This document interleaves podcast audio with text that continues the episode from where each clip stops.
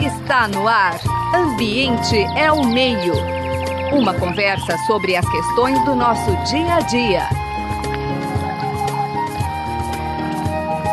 Ambiente é o meio. Boa tarde, ouvintes da Rádio USP. Estamos iniciando mais um programa Ambiente ao Meio. Hoje, com muita alegria e satisfação, estamos recebendo Shigeo Watanabe Júnior, nosso assunto, é, nosso assunto é trabalhar um pouco as consequências ambientais dessa medida adotada para o barateamento do carro popular e também veículos de transporte. Chiguel, muito obrigado por ter aceito participar da nossa prosa ambiental aqui no Ambiente ao Meio. Seu Marcelino e eu, Marcelo Pereira, agradecemos a sua disponibilidade. E para a gente iniciar, de uma maneira bem resumida, você conte um pouco sobre a sua trajetória profissional, por favor. Muito obrigado mais uma vez. Bom, boa tarde, boa tarde a todos. Obrigado pelo convite. É um prazer estar falando com vocês. Eu sou um físico não praticante, então eu me formei em física no meio do século passado. Eu passei por várias empresas e fiz várias coisas más na minha vida e nos últimos 10 anos eu estou tentando limpar meu karma.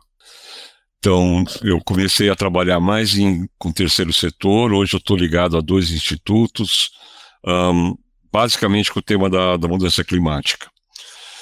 Mas no meio desse caminho todo, claro, eu me envolvi muito na questão industrial, né? Eu desenvolvi software para automação industrial, uma época que ainda dava para fazer essas coisas aqui. Então, eu tenho uma certa, um certo conhecimento tanto da parte da indústria quanto da parte de energia. Mas o meu foco, o meu foco dos últimos tempos é como é que essas coisas interagem com a emergência climática que a gente está vivendo. E bota emergência nisso, né, Chiguel? Nossa, cada dia uma, uma, um fato novo aí. É, tá ficando cada vez mais sério. É, tá ficando cada vez mais sério. É. Bom, para a gente iniciar a nossa conversa a respeito dessas políticas meramente econômicas, né, de aumento de produto interno bruto, etc., e a negligência total na área ambiental e social. Vamos explicar um pouquinho, você vai nos explicar um pouquinho, por favor, sobre esses gases emitidos pela combustível fóssil. Eles são considerados um dos né, grandes vilões desse processo. O que, que acontece quando eles entram na atmosfera? Queima de combustível fóssil. A analogia que a gente faz já, já há algum tempo é com, com um cobertor. Então, no inverno, agora em alguns lugares está frio, você entra na cama, tá, a cama está gelada. Então, cobertor a rigor não esquenta. O que você fica quentinho é que o cobertor é um isolante térmico, ele segura o seu calor do seu próprio corpo, e aí você fica quentinho lá durante o inverno. Se esfria mais, você coloca mais mantas em cima, até manter a sua temperatura legal. A Terra funciona da mesma maneira. Você tem uma atmosfera, a atmosfera funciona como se fosse o cobertor em volta da Terra. E é por isso que tem vida aqui. Então você tem energia do Sol que vem, bate na superfície da Terra, bate na, nos oceanos, esquenta, parte dessa energia volta para o espaço, mas porque a gente tem essa camada de atmosfera, parte desse calor fica por aqui mesmo. E é isso que permitiu aparecer a vida sobre a Terra. Em Marte, em Lua, que não tem atmosfera, não dá para viver que, que a gente está fazendo nos últimos 150 anos é que a gente está começando a extrair carvão e petróleo lá do fundo da Terra, que não faz parte do ciclo natural das coisas, queimando ele, e o que a gente está gradativamente é aumentando a espessura do nosso cobertor atmosférico. Então a gente está retendo mais calor perto da superfície e esse é o aquecimento global. Na hora que você faz isso, você perturba todo o sistema climático da Terra que, que governava a diferença de temperatura, diferença de pressão, puxava vento, puxava chuva. Você começa a mexer nos parâmetros que essas coisas estavam razoavelmente estáveis nos últimos milhão de anos, mais ou menos, e agora a gente está acelerando esse aquecimento. E, portanto, está começando a aparecer um monte de desastres, seja chuvas agora que estão matando gente no, lá na Índia, Teve o ciclone agora há pouco, que ele foi um pouco intensificado, provavelmente por causa dessa mudança do clima. Você tem uma série de efeitos desse pelo fato de a gente estar tá queimando petróleo, gás, carvão e mandando esse treco para a atmosfera, aumentando a espessura do nosso cobertorzinho. Ou seja, queimar gás de efeito estufa e, por outro lado, eliminar quem os absorve, né, gás carbônico e derivados, me parece uma boa política, né, Chiqueu? E nesse sentido, recentemente houve uma, uma proposta do governo do governo federal, mas também estendido às, às vários estaduais, o barateamento de carro popular para um incremento na economia. Do ponto de vista ambiental, como é que isso, como é que isso também pode ser observado? Desde que, basicamente, tá, há 20 e tantos anos que a ciência fala assim, a gente precisa parar de queimar combustível fóssil, ponto. Então, a luta toda de um monte de gente que está preocupada com essa emergência climática é como é que a gente faz a economia mundial dar uma virada, e dar uma virada no sentido de vamos se tirar petróleo, gás, carvão da nossa frente. Então, quando você pensa que o governo está fazendo uma iniciativa cujo, no final das contas, vai ser queimar queimar mais petróleo, gás e carvão, parece que está indo na contramão do que a gente precisaria fazer. Eu acho que nessa questão do transporte tem duas maldades no meio que eu estaria mais preocupado. A primeira é a seguinte: a gente tem uma população que vive em, ambientes urbanos, né? quase 90% da população brasileira agora vive em cidade. E cidades têm uma particularidade que você precisa se mexer, você precisa de um lugar para o outro. Não é andar meio quilômetro e você tem tudo que você precisa à tua volta. Não é pegar alface na horta, você tem que ir até o supermercado. Então, o transporte dentro das cidades é super importante. O alface precisa chegar até a cidade também, de algum jeito, né? Só que, na hora que você está privilegiando o carro, e carro para mim é um problema, porque carro, puta, será que a gente precisa de carro? Será que a gente não consegue pensar lá na frente, numa sociedade, numa cidade onde você tem uma estrutura de transporte público boa o suficiente, com qualidade suficiente, para você Legal, você tem um carro, porque um dia você vai viajar lá para praia ou coisa do tipo, você pega o carro. Mas o grosso do tempo, você não está usando o carro. O grosso do tempo, você está usando ônibus, metrô de qualidade, etc. Na hora que o governo fala assim, eu quero o carro popular, o que ele está fazendo é enchendo mais as nossas cidades de carros. E isso, para mim, então tem esse duplo contramão. Ele atrapalha a cidade e ele atrapalha todo, todo qual é a solução que o mundo está dando para a questão de transporte? É tentar eletrificar essas coisas. Então, todo mundo gosta de falar que vai ter carro elétrico para todo é lugar. A BID chinesa acabou de comprar a planta da Ford em Camaçari para produzir carro elétrico. Bolas, carro elétrico, tá bom, não emite poluição do jeito que gases de efeito estufa, que nem o carro combustível faz, mas continua travancando cidade. Então, o esforço que deveria estar tá sendo feito é como é que eu pego essas cidades que a gente está e melhoro todo, toda a estrutura de transporte dela, eletrificar, mas com transporte coletivo, com transporte público de qualidade eletrificado. Não parece que é isso que o governo está querendo apontar. Uma segunda coisa que eu acho que é uma distorção, quando eles estão falando nessa coisa dos caminhões, é, que também pode renovar caminhão, segundo esse. Eles esqueceram de um detalhe que parece que agora eles tão, vão, vão corrigir, que é assim: quem compra caminhão novo são as grandes frotas. Aquele caminhoneiro que tem o seu caminhão e o cunhado dele tem outro, esse cara nunca teve dinheiro suficiente para comprar um caminhão novo. Um caminhão novo custa 5 milhões de dólares, de reais ou coisa do tipo. Então, o que, que esse cara compra, na verdade, é o usado do usado do usado da grande frota. Então, você fazer caminhões baratos para grandes frotistas me parece uma concentração de capital. Você está dando um subsídio para quem não precisa. Parece que eles vão corrigir isso um pouco agora, porque eles vão permitir que esse carro usado, esse caminhão usado, também tenha alguma vantagem de grana no meio da história. Mas o problema do transporte de carga no Brasil, ele é muito, muito interessante, porque quando você ouve falar transporte de carga no Brasil, custo Brasil, 99% das vezes você está falando como é que eu tiro soja do Mato Grosso para levar até um porto para poder exportar para a China, né? Ou alguma ou milho, mas enfim.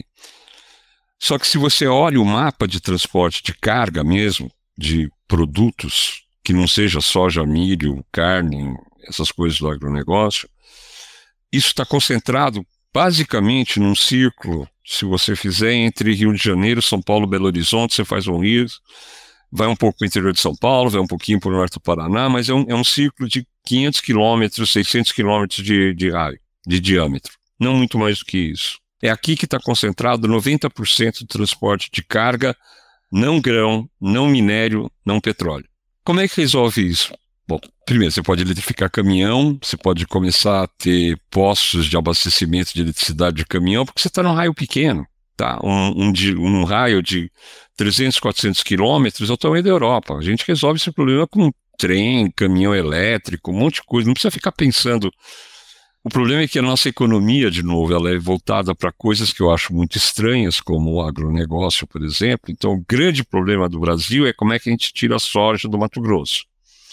Eu acho que não. Eu acho que a gente devia estar pensando em como é que a gente eletrifica o transporte de carga importante que tem nesse onde está concentrada a maior parte da população brasileira e onde tem o grosso do transporte de carga aqui. Então, o que, que eu estou resolvendo com isso? São as três coisas. Eu não gostaria de bater mais carro, o mínimo possível. Eu gostaria de ter transporte público de qualidade nas cidades. Eu gostaria de eletrificar o transporte de carga onde ele precisa ser feito. Juro que isso reduz emissão para caramba. Isso reduz doença, porque uma das causas nas cidades mais ou menos grandes, desde Ribeirão, Campinas, Santos, bom, São Paulo nem falar, um dos maiores impactos de saúde de doença respiratória é por causa de queimar diesel, né? Então tem que tirar o diesel da frente, tem que, tem que reduzir essas coisas todas.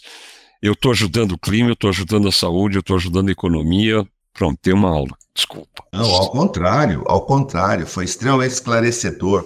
Bom, aqui eh, em Ribeirão Preto, que é a capital do agronegócio, Chigueu, nós carinhosamente chamamos de agronegócio, né? Porque eles têm, eles têm uns tentáculos estranhos. Né? O governo agora quer fazer uma reforma tributária que vai começar no ano de 2198, né? A reforma tributária, essas coisas assim. É, e, então vai cobrar, imagine, eh, imposto sobre jet ski. Jet ski é uma coisa de primeira necessidade. Porém, é claro. aqueles que estiverem ligados ao agronegócio não pagarão. Esses senhores são, são na verdade, bom, deixa isso para lá que foge da nossa, da nossa história, mas reforça essa ideia. Afinal, o planejamento está sendo feito para quê e para quem? Essa é a grande discussão. Se for um planejamento, portanto, econômico, social e ambiental, esses caminhos escolhidos, eles devem ser revistos. Essa aqui. Essa é a sua notícia, né? Essa é a sua visão, com a qual nós concordamos, é isso mesmo. Agora, é, eu queria comentar com você e aproveitar isso que você mencionou, então, a importância da descarbonização do transporte. E essa história de energia limpa. A geração de energia gera impacto. Talvez ela seja menos impactante do ponto de vista de carbono, nós temos que verificar a parte de biodiversidade, de habitats, e de novo vamos esbarrar aí nessa questão do agronegócio. Bom, dessas metas que o Brasil tem que atingir, o mundo todo tem que atingir, o planeta tem que uhum. atingir para atenuar. Na realidade, nós já estamos num caminho sem volta. A mudança climática aí está. Nós temos que tentar atenuar esse processo como um todo, porque ele já uhum. ocorre e estará ocorrendo. Quais são esses desafios de atenuar? Redução de emissão de gases, captação desses gases uma vez emitidos. Como é que você enxerga isso nesse contexto de transportes urbano e etc? Eu posso estar errado, mas eu acho que o perfil de emissões brasileiro é mais ou menos assim. Você tem metade das emissões que a gente continua cortando a floresta amazônica e um pouco do cerrado. Então, metade das emissões vem de desmatamento. Você tem de um terço a um quarto das emissões brasileiras, basicamente cocô e arroto de vaca, né? Um, o rebanho tem mais, tem mais vaca no Brasil do que gente. Pelo último censo, a gente tem 203 milhões, e eu acho que o censo agro diz que tem 220 milhões de cabeças de gado. Arroto de vaca e, e o cocô da vaca são responsáveis por um terço a um quarto das emissões brasileiras. Então, o que sobrou é basicamente energia, e energia é queimar combustível fóssil. Metade dessa energia é transporte. Então, vamos supor que a Marina Silva faça um trabalho fenomenal e toda a torcida para que ela consiga e acabe com o desmatamento ou desmatamento no país fique quase zero. Nessa hora, a principal fonte de emissão brasileira passa a ser o Minhas Vacas, e a segunda fonte de emissão brasileira passa a ser energia, e metade dessa energia é transporte. Então, transporte é um baita problema, porque para poder mexer nesse sistema de transporte, a gente vai estar tá mexendo na economia brasileira toda. Né? Agora, como está todo mundo olhando para o desmatamento tem que olhar, é como se a gente estivesse um prazo de carência, falou assim: não, a gente não vai mexer no transporte agora, porque a gente precisa resolver esse monstro chamado desmatamento. E eu acho que a gente é inteligente o suficiente, tem, tem inteligência suficiente no Brasil para você dá, dá para fazer as duas coisas, cara. Vamos, vamos pegar um bando de gente para cuidar do desmatamento, mas vamos começar a pensar o que, que a gente faz com a rota de vaca e o que, que a gente faz com o nosso sistema energético. Então, quando eu ouço o nosso presidente da Petrobras, o cara do Ministério do Minas e Energia, que é responsável pela transição energética, esse pessoal todo falando assim, puta, a gente precisa explorar a margem equatorial, precisamos abrir os poços de petróleo na Guiana, etc, etc, porque a gente precisa do petróleo. Eu já começo a achar que a gente está na mão, de novo, dando sinal errado para o mundo, está indo na direção que a gente não deveria estar tá indo. E tem uma coisa que pouca gente está olhando, é assim, hoje a gente está, a Petrobras e as outras petroleiras estão extraindo 3 milhões de barris por dia de petróleo. O consumo interno somando todos os derivados, etc, etc, é 2 milhões. Então a gente tem um saldo de balança comercial de petróleo de 1 milhão de barris por dia. Isso porque a gente nem começou a explorar a tal da margem equatorial, Amapá, Foz do Amazonas, essas coisas todas. O que a gente tem de petróleo ainda em campos e no pré-sal dá para atender a demanda interna por mais 15 anos. Então, toda essa discussão que apareceu agora recentemente de margem equatorial, Foz do Amazonas, etc., para poder exportar. Ora bolas, exportar petróleo no momento que você está no momento de emergência climática me soa quase que criminoso. A gente deveria estar tá fazendo ao contrário, a gente deveria estar tá fechando postos de petróleo, não abrindo mais. Né? Um, no mundo, em geral, 20% das emissões vem do transporte, e o grosso dessa coisa é desse petróleo todo que puta, a gente está ajudando a explorar.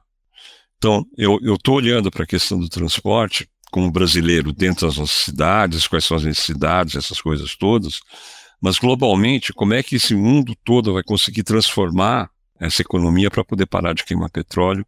E isso vai passar necessariamente para mudar todo o modal transporte. É, são desafios que o mundo, e em específico o Brasil, afinal, nós temos que encarar. Não adianta enfiar a cabeça na terra, né, Shigeu? Não. Falar, ah, eles vão resolver, eles somos nós, né? Não adianta terceirizar esses problemas, né?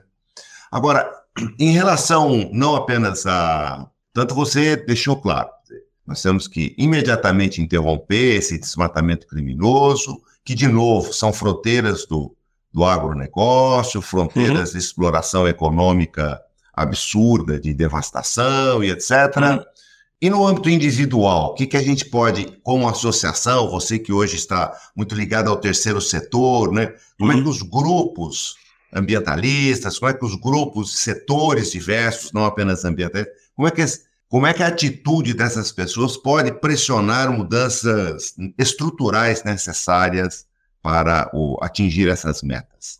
Um, agora eu vou estar falando como pessoa física, não como representando nenhum dos institutos com os quais eu trabalho, o que eu estou vendo, não hoje, mas a história do Brasil, tirando pequenos interlúdios, um pouco da mineração de ouro e um pouquinho da industrialização da década de 50 e 60, a história do Brasil é a história da agricultura brasileira. Tá? A agricultura brasileira está no poder desde 1500, tirando pequenos interlúdios. Nos últimos 30 anos ela voltou. Então, a força que o agro e o agronegócio tem no Congresso e, portanto, no Executivo é excepcional. O que eu estou começando a, a, a, refletir é o seguinte: eu posso combater, eu posso denunciar, eu posso fazer um monte de coisas do tipo, mas eu só vou mudar esse país se eu conseguir conversar com o teu agronegócio e começar a fazer lentamente esses caras ficarem o que eu chamaria de na direção do meu mundo desejável. Eu acho que isso é possível, tá? Não acho, eu acho que é extremamente complicado. Tem forças e granas gigantescas envolvidas, você sabe disso, tá? Mas com esse perfil de congresso que a gente tem hoje, a gente vai perder batalha atrás de batalha. A gente vai ganhar um e perder dez, vai ganhar um e perder dez. Então, a gente tem que começar a trabalhar agora junto com esse pessoal para ver se a gente começa a ganhar um pouco mais dessas batalhas no Congresso o executivo, neste momento, né, nesse desenho político que o, que o governo Lula construiu, com essa frente ampla, é basicamente o Lira que está mandando. Então, é, como é que a gente trabalha? Como é que a gente trabalha? A gente trabalha pensando provavelmente na próxima eleição, não para presidente, mas para deputado, para senador. Vamos descobrir de onde é que vem as granas todas que estão alimentando as caixas de campanha desses caras. Vamos ajudar a mudar essas coisas. Então, é, esse é um dos caminhos que eu acho que a gente precisa passar por. É mudar a cara do Congresso. Internamente, você tem dentro, dentro do executivo uma série de forças políticas que também estão se mexendo, então vamos tentar influenciar isso daí. Do ponto de vista pessoal, pessoal, é o problema que o mundo todo está enfrentando. Então, para conseguir realmente conter o aquecimento global naquela meta de Paris de um grau e meio, a gente precisaria parar de andar de carro já e virar todo mundo vegetariano. Eu acho que não vai acontecer, mas é, é nessa direção. E aí eu, você falou uma coisa que eu concordo muito, que é, eu ouvi de uma outra forma, tem aquela menina Greta Thunberg, que foi ativista climática, fez greve pelo clima.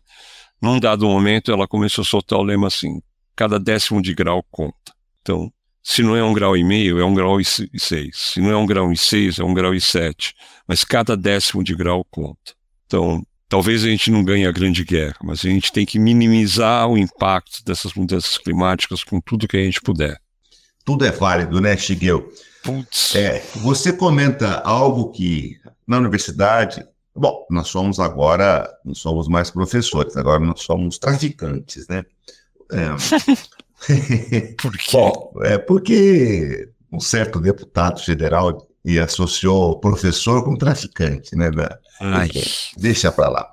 É, mas, enfim, nessa, nesse tráfico de, que a gente exerce, uma questão importante, além dos conhecimentos técnicos e de uma educação pessoal, eu diria, um adquirir uhum. conhecimento, existe uma educação social e uma educação política. Você mencionou nesse, para que a mudança climática, para que as políticas públicas não olhem apenas as questões econômicas e setores, eu preciso uhum. que a população como um todo tenha essa educação social, essa visão crítica e uma educação política. Ou nós vamos ficar à mercê de pequenos grupos econômicos que vão dominar todo o cenário eh, do país e do mundo. Né? Acho que essa informação que você traz ela é efetivamente extremamente, extremamente importante.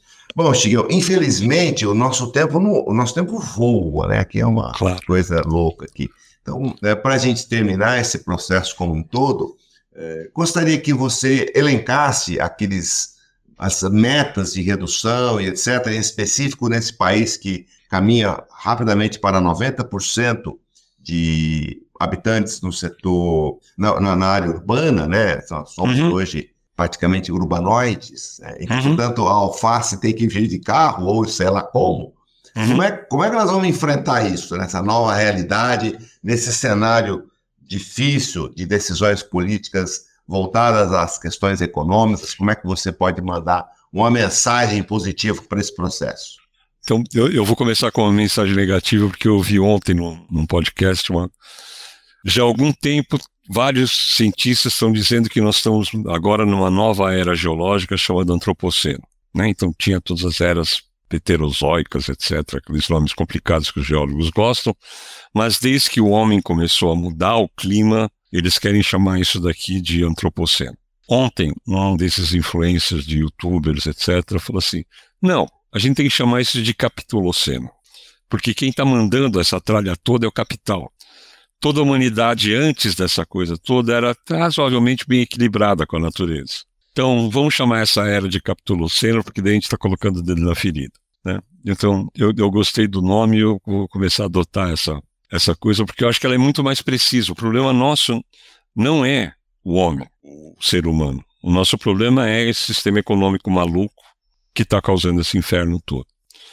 Eu tive o privilégio, talvez você também, mas eu, eu eu nunca fui para uma escola particular na minha vida. Eu fiz o primário, ginásio, na época chamava ginásio, mas enfim, o primeiro grau, segundo grau e a universidade pública. Eu tive esse privilégio e foi uma educação de primeira qualidade. Tá? Eu sou o que eu sou por causa de toda a educação que eu tive. Então, eu sei que é possível ter sistemas educacionais de qualidade. Precisa mudar um pouco a cabeça, precisa mudar um pouco o jeito que essa coisa está organizada. Mas assim como o SUS, que não é o melhor sistema do mundo, mas em certas áreas ele é absolutamente impecável, por que, que a nossa educação brasileira não é tão impecável quanto o SUS quando se trata de vacinação, prevenção e coisas do tipo. Então, sim, o problema de SUS, o problema do SUS e da, da educação é que você está olhando para um futuro daqui a 25, 30 anos, porque é essa a perspectiva que você tem quando você trabalha com essas coisas. Pouca gente gosta, ninguém se elege para daqui a 30 anos, todo mundo se elege agora. Mas sim, a transformação passa por educação, consciência, muita informação, muita liberdade de discussão. Tá? Cada um de nós é inteligente o suficiente para formar sua própria opinião. Né? Então, a mensagem minha seria assim: vamos investir muito em educação, vamos investir em saúde, vamos formar pessoas que tenham a capacidade de entender e interpretar o mundo, e não é só é. reagir. É isso. Educação é crítica. Fora desse universo é adestramento. Nós não precisamos de ninguém adestrado, né, Shigeu? Precisamos de gente educada, né? Eu acho que é bem isso. Bom, nosso tipo, o programa Ambiente ao Meio recebeu hoje Shigeu Watanabe Júnior. Uh, agradecemos imensamente a sua participação. Queremos agradecer sempre nosso caro colega Gabriel Soares, com todo o seu trabalho técnico, a Ana, a Pia, Zé Marcelino e eu, Marcelo Pereira, mais uma vez, Chiquinho, agradecendo muito a sua participação, muito obrigado pelas suas opiniões, muito relevantes, e deixa a gente pensando um pouco sobre o que fazer, né, Chiquinho? Muito obrigado. Obrigado a vocês, uma boa tarde a todos, então. Você acabou de ouvir Ambiente é o Meio. Produção e apresentação: José Marcelino e Marcelo Pereira. Música tema: Evandro Navarro. Sonoplastia: Mariovaldo Avelino. Ouça também este e outros programas em www.ribeirão.usp.br.